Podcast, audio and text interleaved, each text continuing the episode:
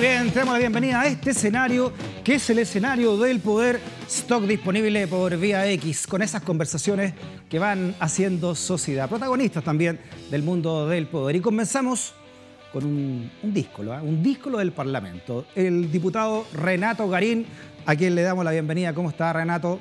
Bienvenido también, ¿eh? por todos lados se parece. ¿Cómo está Renato? ¿Cómo está Freddy? Qué gusto estar en el escenario del poder. y te acostumbras a esto ya, ¿no, Renato? El escenario del poder. Ya, tu primer año, tu primera, tu primera eh, experiencia como parlamentario. Así es. Llevamos ya dos años y medio, casi tres años. Oye, tienes un muy, muy buen amigo a propósito de poder, eh, Renato, eh, Mirko Macari. no pierdo oportunidad de ponerte como Michael de la semana. ¿Ah? Oye, Mirko, ¿qué vamos a hacer? No, tenemos el Michael, Renato, Renato Garín tiene que ser el Michael. Oiga, Fred, y yo acá atrás le tengo a Vito Corleone, pues. Ah, sí, ah, de veras. ¿ah? Mira, entonces sí, una. pues que me acompaña también en mi sesión, en todo. Oye, es una troika, es la, esa es la troika del padrino, ¿ah? Porque esa te lo firmó Mirko Macari, parece, ¿no? Así es, así es. Tenemos una cofradía ahí. Ah, que no es la cofradía son... Cordero, es Mirko Macari. Ah, ya, ahí se pasan, ahí se pasan entonces los, los códigos. Claro. no, espérate, no me ponga de Fredo, yo estoy súper bien. Peor, cuando da una entrevista, tienen que salir con Michael a la espalda, ¿no? Es parte, claro. parece que de la, de, ¿ah? de la humertad. Claro, sí. Así es. Oye, eh, bueno, no sé, te iba a decir del Frente Amplio, ya no está en RD, es, el parlamentario, el Toribio, el náufrago del Parlamento, ¿no? O, está, o estás trabajando con alguien, Renato. ¿Cómo, cómo es situación actual hoy? Bueno, yo me sigo considerando un frente amplista respecto a lo que fue nuestro proyecto del 2017, ¿no? Creo, me sigo siendo, siendo parte de ese, de ese espíritu, digamos así, Freddy, pero sin duda que me ha costado en este último tiempo porque ha aparecido, sobre todo en la bancada parlamentaria, eh, la cultura de la cancelación, ¿no? O sea, de, de, de, aquellos que, que, te critican, sacarlos un poco del escenario. Eh, ¿cómo decirlo, Freddy? Evitar la crítica a toda costa y evitar la posición de aquellos que, como la abuela, como yo, como Félix González, hemos sido más eh, duros respecto a lo que ha sido el funcionamiento de la bancada. Yo creo que los malos resultados que tiene nuestra amiga Beatriz Sánchez en la encuesta tienen que ver con eso, con que la bancada parlamentaria se ha transformado en un lastre para la coalición. A ver, espérate, ¿cómo eso de, de la política de la cancelación? ¿A, qué te refieres con eso? No, que aquellas voces que hemos sido más críticos, más duros, digamos, que hemos interpelado, eh, sobre todo a, a, lo, a, los machos alfa de la coalición, ¿no? que son eh, Giorgio, Vlado y Gabriel, eh, hemos sido sacados de, de, de los espacios de, de, liberación. Yo no, soy, yo no soy convocado a las reuniones del Frente Amplio, yo no soy convocado a las reuniones de bancada del Frente Amplio, o sea, estoy de facto fuera, pese a que yo no me he ido al Frente Amplio ni me han echado, sino que, por eso le digo, fui cancelado, digamos, respecto de, mi discurso y lo que yo digo, ¿no? Ya. O sea, está en un terreno ahí medio, medio como extraño, ¿no? En una zona, sí, una, una, dimensión desconocida, diría Hitchcock.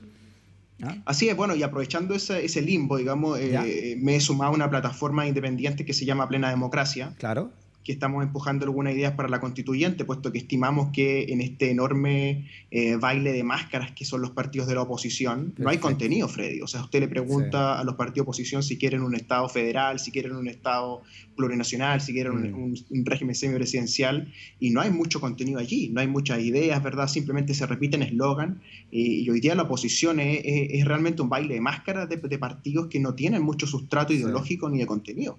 Sí, hablemos un poco de, para entender, un, de, acabas de decir que, que eh, la baja de la encuesta de Beatriz Sánchez se debe a qué, a, a, esa falta de contenido, ¿crees tú?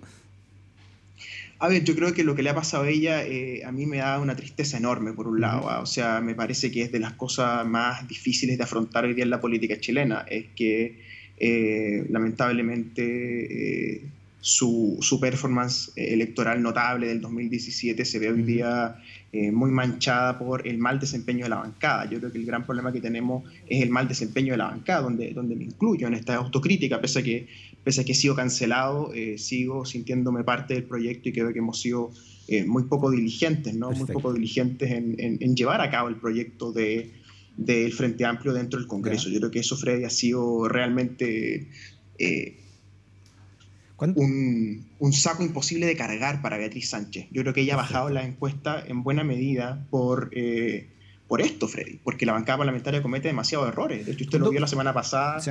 todo este intervalo con la tercera, ¿no? Mm. Cuando tú hablas de la, de la, bancada, ¿te refieres puntualmente a RD, que era el partido que tenía más cercano, quizás eh, Beatriz, o te refieres a la bancada general del, del Frente Amplio? A ver, es que Revolución Democrática yo diría es el corazón del problema, ¿no? En Revolución Democrática se instaló el desorden como forma de trabajo y eso irradió al resto de la bancada parlamentaria. Entonces, em, yo tendría que decirte que, que, se, han, ido turnando o nos hemos ido turnando los parlamentarios del Frente Amplio para crear problemas, para crear em, disyuntivas comunicacionales. Me parece que lo último que ocurrió respecto a esta reunión que hicieron en Valparaíso, a la cual yo no fui convocado y que salieron todos muy contentos y que a los tres días estaban todos peleados en la prensa por el tema de la primera vuelta, me parece que es ya el punto final. Yo creo que mm. realmente han dañado estructuralmente la campaña de Beatriz Sánchez y eso es, terrible, realmente, yo encuentro. Eh, ¿Qué te parece entonces la presidencia de la diputada Catalina Pérez a cargo de RD? Eh, muy deficiente. Yo creo que si hubiera que analizar a alguien como responsable de lo que ha ocurrido es ella. A ella le han renunciado más de 3.000 personas al partido, es el partido que más personas han renunciado en la política chilena desde octubre en adelante. Ella tenía una serie de conflictos personales con Javier Parada, conmigo, con Ana María Gasmur y otras personas Em, ella llegó a la presidencia del DRD diciendo que no había que pactar bajo ningún punto de vista con la nueva mayoría. Y hoy día está en la tesis opuesta, está diciendo que hay que pactar con la nueva mayoría. Eh, llegó diciendo que había que fortalecer el Frente Amplio como estaba formulado en 2018. Y hoy día el Frente Amplio es considerablemente más chico porque se pelearon con RD, Partido Humanista, Partido Ecologista, entre otros. Claro, se hizo ingresar ahora a Atria y a Marcelo Díaz con su respectivo movimiento, pero eh, electoralmente no creo que muevan la aguja respecto de dónde está eh, el problema, que es que se han dividido los votos con lo humanista y con lo ecologista que se han ido a otra coalición. Sí, aquí quiero hablar con el analista político eh, eh, Renato Garín, antes de ser diputado, ¿no? Tú trabajaste con Fernando Paulsen, en fin, en otros medios también como análisis. ¿Qué, cosa le faltó, crees tú, eh, en esta gran entrada que hizo al Parlamento el Frente Amplio para consolidarse realmente como esa fuerza de cambio, Renato? A ver, yo creo que en cualquier actividad humana, Freddy, no solo en la política, también en la literatura, en el periodismo, en todo, el rigor y la disciplina son muy necesarios si no hay rigor y no hay disciplina, uno termina casi siempre naufragando, haga lo que eh, uno haga, digamos. Eh, entonces no, tenemos, no tenemos como un, un, estándar hoy día en la política chilena de qué significa estar ordenado, de qué significa eh, poder tener estructuras dentro del Congreso. hay, hay, hay partidos que llevan 100 años, digamos, en el Congreso y que tienen estructuras de mucho tiempo. Aquí había que tener orden, había que tener un reglamento, había que tener estructuras y había que impedir a toda costa, Freddy, el fenómeno que ocurrió, que es que los parlamentarios se llevaron el poder de la coalición un poco al Parlamento. Y usted se da cuenta ahora que hay que juntarse en el Congreso con ellos, que ellos son los que hablan de la primera vuelta, ¿verdad? Etcétera. Es decir, estamos en un fenómeno donde la falta de rigor, la falta de disciplina se propagó. ¿Y cuál es el origen, crees tú, Renato, disculpa, de la falta de rigor que tú que tú le atribuyes al Frente Amplio. ¿Cuál es el origen de eso? Bueno, hay un tema de inexperiencia, sin duda. Eh, hay un tema de, de, haber desconocido los mecanismos legislativos, sobre todo el primer año, ¿no? donde se cometieron errores bien bien infantiles, digamos, bien, bien, bien de mechón, por así decirlo, de alguna manera figurativa, ¿no? Pero después del 2019 en adelante los errores pasan a ser de otra índole, ¿no? Pienso en la, de la reunión en París con Palma Salamanca, eh, pienso en los dichos de Mike Torsini sobre el narcotráfico, pienso ahora en la voltereta que se dan en el caso de Antonia Barra, una cuestión realmente insólita, desde el jurídico, lo que hicieron, eh, lo que ocurre con Beatriz Sánchez la primera vuelta, yo creo que tiene que ver con características sociológicas de nuestra generación, que es el desorden, que es la falta de rigor, ¿verdad? la falta de estructura, y también, digámoslo, Freddy, eh, que hay dirigentes que consideran que las formas universitarias son algo así como la forma más desarrollada de la política, ¿no? y eso es un error también. Entonces han traído un poco a la política legislativa nacional sus prácticas de la fecha y de la FEUC, en el fondo. Mm.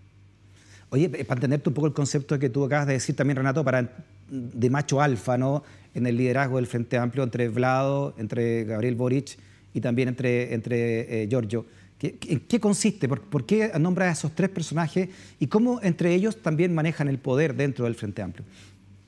Bueno, yo hablo de macho alfa en un sentido figurativo, es decir, es un poder muy masculinizado, eh, muy de fans, sobre todo en el caso de, de, Boric y Jackson, ¿no? que se han relacionado con, con, el público en general, la lógica del fan. Y cuando eso se les rompe y tienen entonces que ser interpelados, cambia la lógica. Eh, me parece que se ha concentrado demasiado el poder en ellos, una especie de poder transversal, ¿no? Eh, más allá de los partidos incluso, que se ve reflejado, por ejemplo, en este tema de la primera vuelta, en estos errores comunicacionales.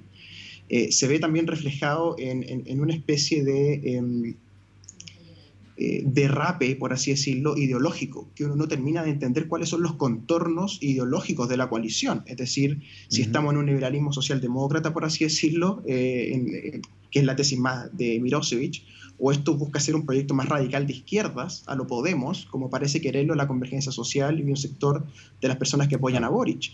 Eh, y eso a mí me genera un desorden tremendo porque no termino de entender cuáles son nuestros conceptos. Y enseguida me parece que ellos han sido muy poco hábiles en el sentido de manejar eh, esta multiplicación del poder, digamos, porque pasar de, ser tres en el Congreso a ser 20 como éramos, claro. Eh, a ellos los complicó. En vez de beneficiarse de eso, ellos se complicaron con esto. Renato, ahora la, crisis de la, la crisis de la ideología está de lado a lado, ¿no? Atraviesa la política chilena e internacional de Occidente.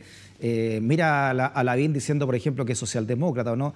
A ese, a ese nivel me imagino que están estas dimensiones también desconocidas de, hoy día de definirse frente a algo tan eh, taxativo como es la política o una ideología puntual.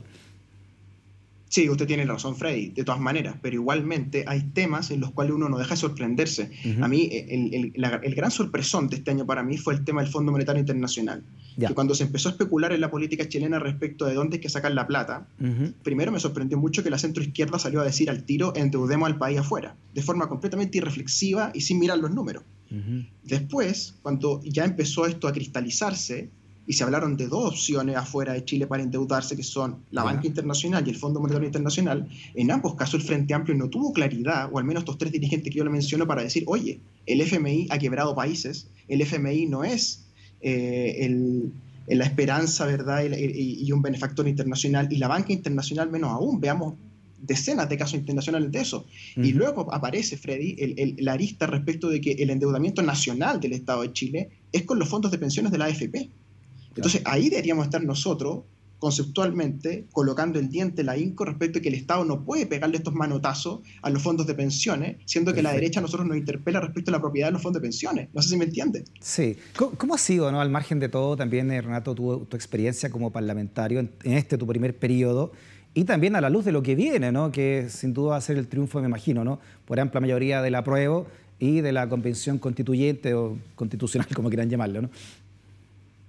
A ver, lo que me ocurrió, Fred, es que el primer año fue muy difícil eh, en todo sentido. Se me desordenó la vida completa, digamos, ¿no? Desde la alimentación, eh, los horarios, ¿cierto? Etcétera. Eh, pero luego que me, que me fui del partido y que un poco reordené mi agenda diaria, ¿cierto? Salí algunos conflictos personales, porque esto desgasta mucho el conflicto personal. Mm. Revolución Democrática en, particular es un partido con mucha conflictividad personal, con, con, con mucha exacerbación de los conflictos personales, intersubjetivos. Eh, pero una vez superado eso, eh, el 2019 fue un tránsito donde publiqué el libro La Gran Colusión, que me volvió a colocar en las pautas de los libros, digamos, más en el mundo del análisis. Y desde ahí volví al terreno parlamentario con, con un comité que es el Comité de los Regionalistas, eh, donde también están los ecologistas, los humanistas, que hemos trabajado en conjunto. Y me parece que este año hemos, hemos, conseguido algunos triunfos, ¿no? que sobre todo el tema del 10% de la AFP, que ha sido nuestro comité, el que empujó dos de los tres proyectos que terminaron fusionados, ¿verdad? Somos eh, ocho, los 12 autores somos, somos nosotros, y, me parece que hemos logrado un protagonismo interesante respecto a eso. Perfecto. ¿Y eh, tu futuro? ¿Cómo lo ves con una nueva, eh, una, una, nueva candidatura para, para, reelegirte como parlamentario? Además, por, por mi comuna, por Buina, es parte de tu distrito. ¿O en esta idea también de ser constituyente. Hay toda una, una serie de desafíos que quedan por delante, ¿no? Sí, usted, usted es de una zona muy linda, que es Buin, Linderos, Viluco, ¿verdad? Una zona que lamentablemente está muy dañada por todos los que son los agroexportadores con, su, con su tecnología y, su, y sus químicos, ¿verdad? Que ha sido todo un gran tema el que tenemos ahí, Freddy. y le mando un gran saludo siempre a la gente de Buin, de Paine, de Chada, ¿verdad? Que han sufrido la sequía, que han sufrido, en fin, una serie de problemáticas sociales muy propias de nuestra zona. Y respecto a la reelección, Freddy, la respuesta es no. Yo he decidido muy temprano, decidí no ir a la reelección porque la reelección me parece que confundía el horizonte de lo que estaba haciendo como Frente Amplio en ese momento. Eh, y hoy día me parece que el debate más interesante está en el tema constituyente. Yo estoy trabajando en ese escenario con plena democracia para llegar con ideas respecto al federalismo, respecto al régimen político. Y mi idea es ser candidato en abril a la constituyente por este distrito y al parecer voy a tener un, contrincante de bastante peso que sería Pablo Longueira, según se especula. Muy bien. Oye, eh, ¿cómo lees tú también esta, esta eh, reentreo, ¿no? este esta, reaparición finalmente política de Longueira, con todo lo que ha dicho. ¿no? Esta, esta mañana decía también en una nueva entrevista eh, que, Joaquín Lavín iba a ser como el Elwin cuando ganara de, un proceso de transición no sé para dónde, ¿no? pero, pero así lo ve él, entre otros. Sí, bueno, hay, una élite en la derecha bien, bien, bien dominante durante los 90 y los 2000, que hoy día sienten que están quedando un poco fuera de juego y que están tratando de volver por las suyas, ¿no? Uno ve no solo a Longueira, sino que uno ve a Salaberry, por ejemplo, ¿no? Que también parecía retirado y que está tratando de volver. Eh, uno ve a Carlos Larraín en el otro extremo en Renovación Nacional, etc. Yo creo que no podemos permitir, Freddy, que los rostros del viejo régimen, del viejo Chile, redacten las reglas del nuevo régimen del nuevo Chile. Me parece que esa sería una contradicción en los términos increíble, considerando además, Freddy, que estamos hablando de un caso muy grave, el de Pablo Longueira, que tiene que todavía ventilarse en los tribunales de justicia, que incluso está la duda de si él puede postular o no a un cargo de representación popular, puesto que él está involucrado en el tema de los mails con SQM, SQM, y aparece toda una trenza, ¿verdad?, con Contesa y con... Ayer lo, ayer lo conversábamos con eh, Mauricio Daza en su franja de Daza y Dice que como abogado también creyente en el caso CQM, que ahí tiene la mochila más que abierta, ¿no? Y tiene más que un camión, tiene un camión tolva a la espalda todavía judicialmente hablando. Exactamente, llamado, si usted se fija, eh, más allá del caso de Longueira, piense usted en el caso de Ena von Baer. Ena von Baer, eh, que todo el mundo conoce eh, los mails que ella envió, ¿verdad? Que primero los negó, que después tuvo que confesar que eran ciertos. Ena von Baer fue la encargada de redactar, Freddy, el acuerdo del 15 de noviembre. De hecho, según todos los testimonios que yo he recogido para escribir sobre este tema, porque estoy investigándolo, la noche del 15 de noviembre, cuando estaba una especie de asamblea de políticos dentro de un salón del Congreso, Ena von Baer les ha pegado un chiflido, así. les pegó un chiflido adentro, Freddy, del Congreso, y los llamó al orden, y ella redactó el acuerdo. Ah, mira. La persona que estaba apuntada antes por el financiamiento ilegal de Penta. Entonces, aquí lo que está, Freddy, es un clima de impunidad un clima de borremos lo que, lo, que ha ocurrido en Chile, ¿verdad? Y que la hoja en blanco no sea solamente constitucional, sino que sea de toda la vida pública. Y eso es inaceptable. Yo al menos en mi distrito eso yo no lo voy a permitir. Yo no permito que Pablo Longueira compita así como así y después se elija como constituyente sin dar explicación. Diputado Renato Garín, si las elecciones fueran este fin de semana o el próximo, ¿no? O aún un mes más, ya, un mes más. ¿Cuál es el mejor candidato que tiene hoy la oposición, cree usted, para una victoria, ¿no? Y para un proyecto realmente interesante de cambio? Ah, yo creo que el mejor candidato son las primarias. ¿Ya? Las primarias permitirían ordenar el debate, sobre todo que son ya, muy importantes. Deme cuatro nombres para esa primaria y de los cuatro, ¿cuál es el que más le interesaría a usted, por ejemplo? A ver, a mí me gustaría que estuviera en esa primaria.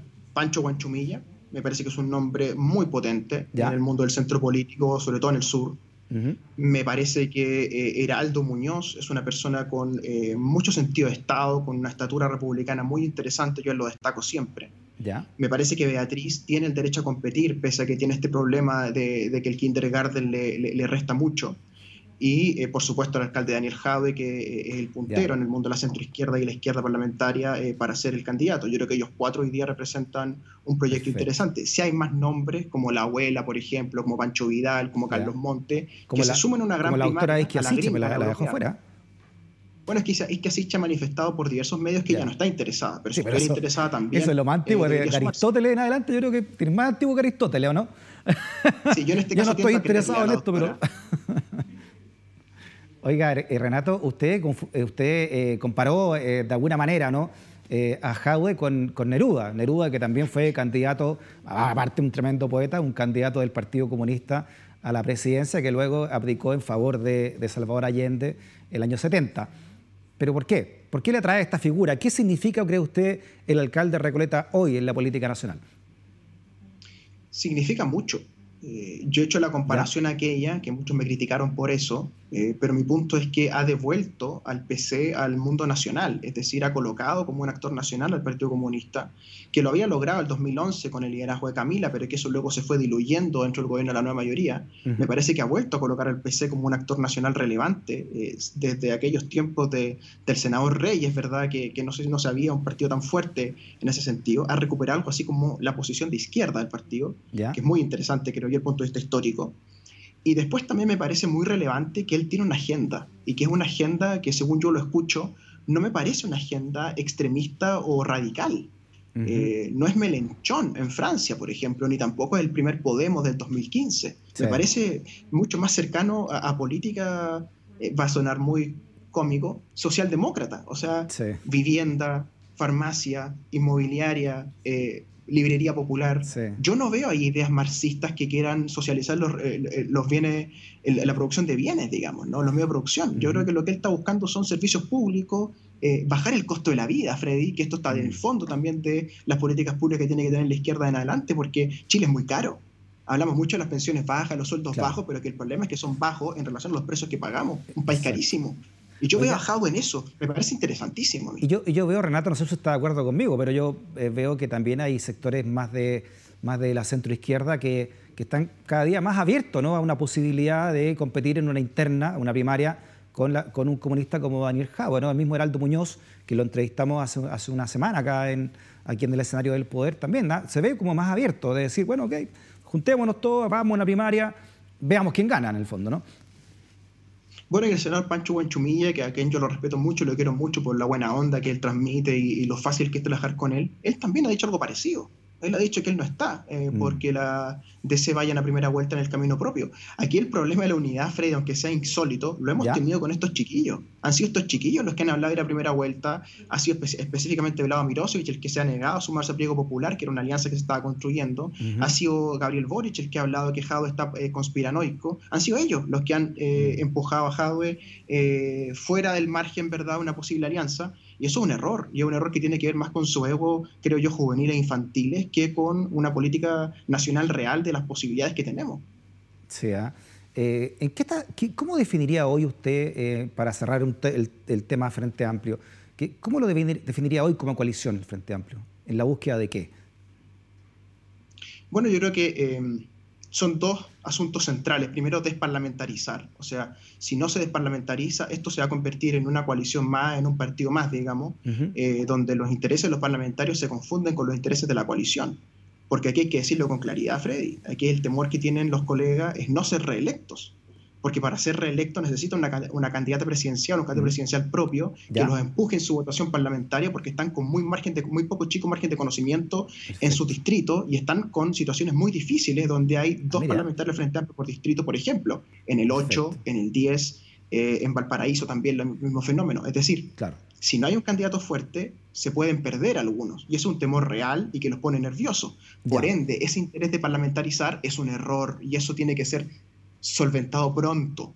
Y en segundo lugar, es una coalición, yo creo, eh, sin candidato. Yo creo que Beatriz Sánchez va a anunciar después del plebiscito que no va a competir en la presidencial y que va a buscar otra opción. Yo creo que ella puede ser buena candidata a la constituyente o alguna alcaldía. Eh, me parece que Viña del Mar ya la ha interesado. Eh, pero yo creo que después de todo lo que ha ocurrido, por su sanidad mental, también por cuidarse como persona, yo no me expondría, si yo fuera ella, se lo digo objetivamente, no me expondría a acompañar a esta bancada en, en, otra aventura, porque la bancada parlamentaria, con todas las noticias que ha generado en estos tres años, es evidente que el próximo año va a pasar lo mismo y quizás peor cuando haya carrera parlamentaria jugándose.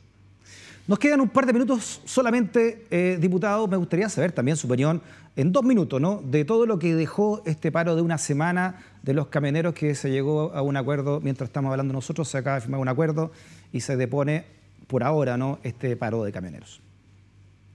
A ver, primero es bochornoso. Bochornoso como país, bochornoso como sociedad, bochornoso como gobierno, con todas las escenas que hemos visto. Segundo, me parece que eh, nos habla a las claras de que hemos equivocado el camino respecto de cómo transportar bienes y servicios en Chile y tiene que estar eh, el, tren corriendo claramente como un proyecto nacional, cueste lo que cueste, eh, porque es una necesidad nacional de primer orden hacer el tren, tal como lo propuso Mayol en su campaña. Yo he tomado esa idea, me parece que incluso hay que llevarlo a la constituyente ese debate. Y en tercer lugar, me parece que el Estado de Chile, el Estado de Chile está es muy débil, este Estado portaliano del siglo XIX que usted analiza con, con mi estimado Macari siempre en este espacio, hay que volver a repetirlo, o sea, un Estado del siglo XIX enfrentando el siglo XXI y esto no va para más realmente y hay que repensar nuestra estructura tanto en lo nacional como en lo regional. ¿Merece una acusación constitucional de Víctor Pérez como ministro del Interior? Bueno, en este momento que estamos hablando se está redactando en el, en el Comité de la Democracia Cristiana, se está redactando una posición ¿Sí? la acusación constitucional. ¿Cómo la va a votar? Eh, yo quisiera leerla primero, quisiera leerla primero antes de, de, generar una opinión, pero me parece que son muy graves los hechos que se han conocido. Perfecto. Diputado Renato Garín, le mandamos un gran abrazo a nombre del equipo. Muchas gracias por su entrevista. Y vamos a ver, ¿ah? ¿tenía algún eslogan pensado ya para la, convención? A ver, yo hablo de dos ideas, Freddy. El libre mercado, ¿Ya? de verdad, y la plena democracia. Perfecto. ¿Y cómo se imagina usted el país? A ver, ¿cuáles son las cosas que le faltarían en una nueva constitución dejar puntualmente clarificado? A ver, son tres temas centrales. La forma del Estado tiene que ser federal, a mi juicio, o un regionalismo mucho más serio que este, de verdad. En segundo lugar, un Estado plurinacional, donde hayan varias naciones dentro del Estado de Chile. Y en tercer lugar, un régimen político semipresidencial. Perfecto. Me parece que esas tres cosas son eh, básicas, elementales. Estoy disponible para negociarla en el margen, pero me parece que en el concepto es federalismo. Ya, perfecto, diputado. Plena democracia, entonces, ahí está, ese es su domicilio político. Está hasta Jorge Baradí, parece ahí, ¿ah? No sabemos todavía. Ah, ya, ahí está, por, están, viendo si lo, si lo pololean o no, ¿ah? Ahí lo está anunciando. Mira, ese es el nuevo look de Jorge Baradí, por si acaso, para que lo vaya viendo, ¿ah? El de la, el ah, yo pensé que era el de Poncho. Porque está irreconocible, ¿ah? me cae bien, me cae bien. Muy bien. ¿Qué es, lo que, ¿Qué es, lo que, es plena democracia, si pudiéramos definirlo en pocas palabras, eh, diputado? Es una plataforma de contenidos para llevarlas a la constituyente. Esto quiere decir que estamos levantando ideas, como la que le he expresado en este, esta conversación, para que llevarlas entonces hacia abril y estas sean parte del texto constituyente o al menos del debate. Y vamos a buscar personas que ojalá como Jorge representen esta idea en el debate constituyente. Muy bien, Renato. Abrazo grande, gracias. Que esté muy bien. Chao, chao. Muy bien, hacemos una pausa, seguimos con Periodismo Independiente. Vamos a estar con interferencia.cl y su editor Andrés Almeida. No te vayas de la sintonía, no te vayas del escenario del poder.